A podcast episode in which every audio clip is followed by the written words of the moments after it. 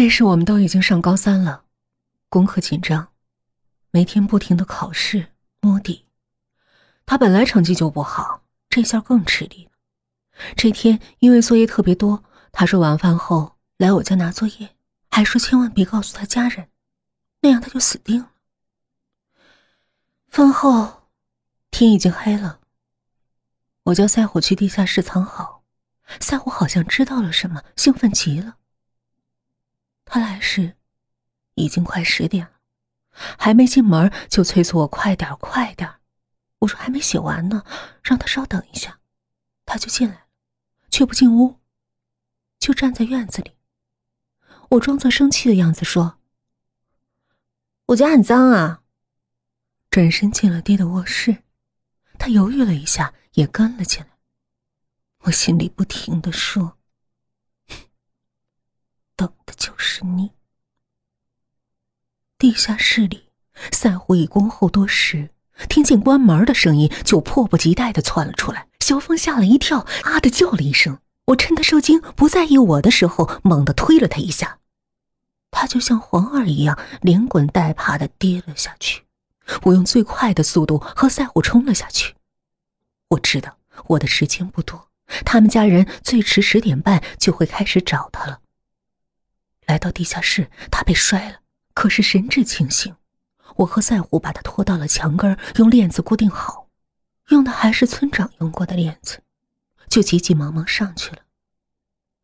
地下室的门本来很隐蔽，隔音效果又相当好。我又把爹的卧室弄得很乱，所以一点也不担心。我回到卧室，换了睡衣，把头发打湿，装作刚刚洗完澡的样子。果然，不一会儿就听见敲门的声音。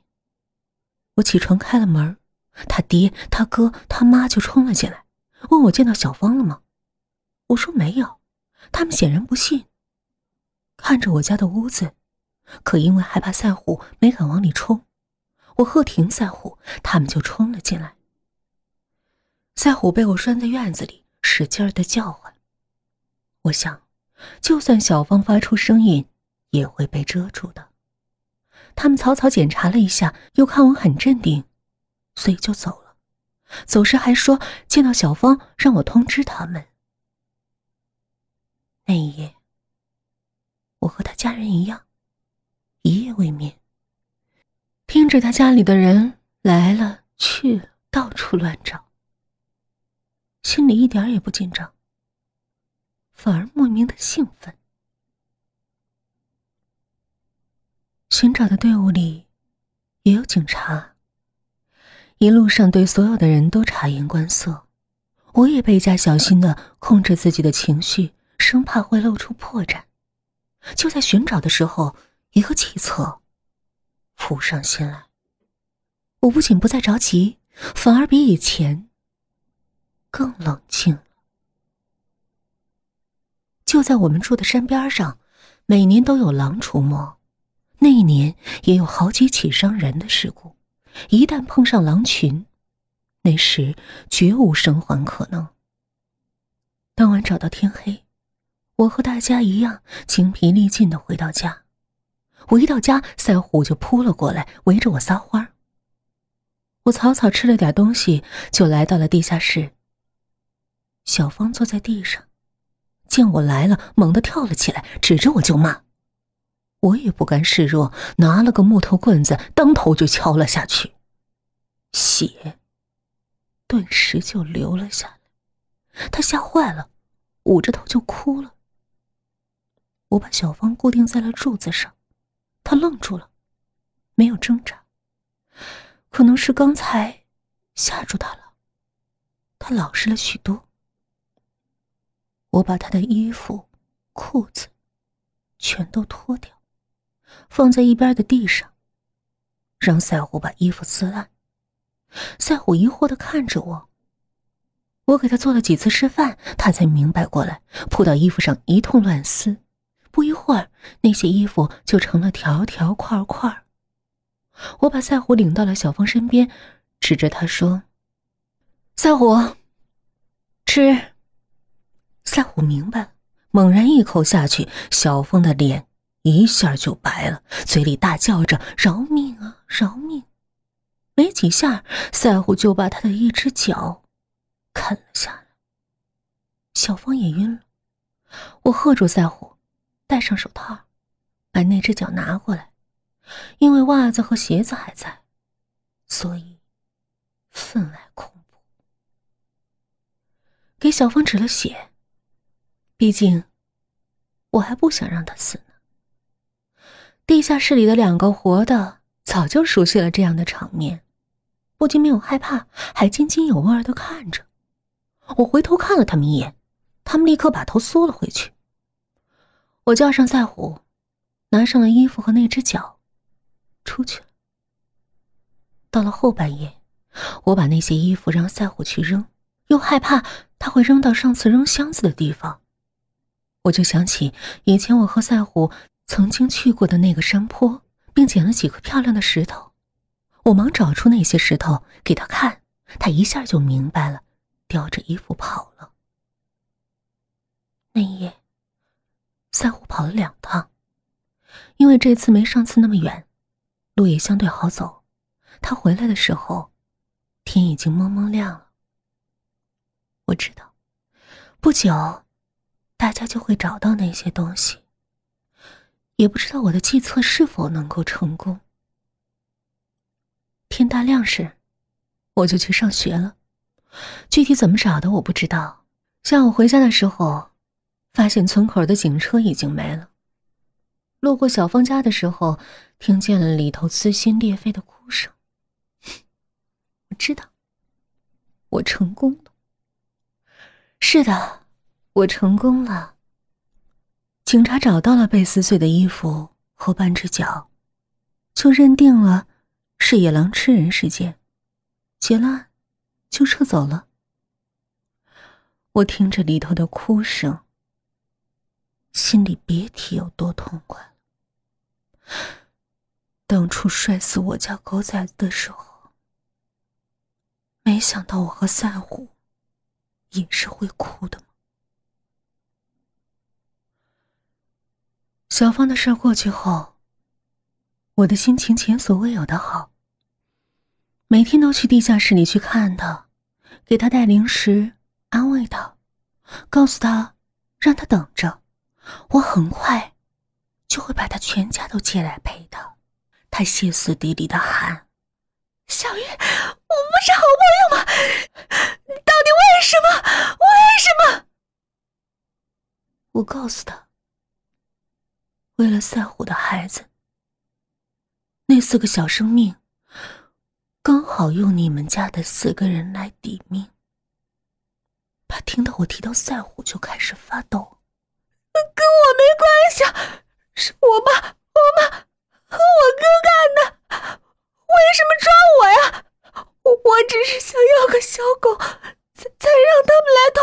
我我没想到他们会把他们全摔死。原来他是罪魁祸首，我还真没抓错人。我开始筹划。把他家剩余的三个弄下来。说起来容易，做起来却很难。首先把他们弄来，得有地方安置吧。五十多平的地下室里已经有三个活的了，还堆着一堆杂物，再安置三个，还要让他们不能够彼此接触到，简直是不可能。我不由得想起了奶奶早已经准备下的那口棺材。那里面可以装一个，剩下的两个只好再想办法了。我从网上网购了几副仿真手铐，还有各种圈禁工具，很快就寄来了。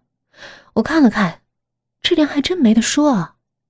首先，我把目光盯在了他哥哥小帅的身上，他也是最难弄的，不仅身量高大，脾气暴躁。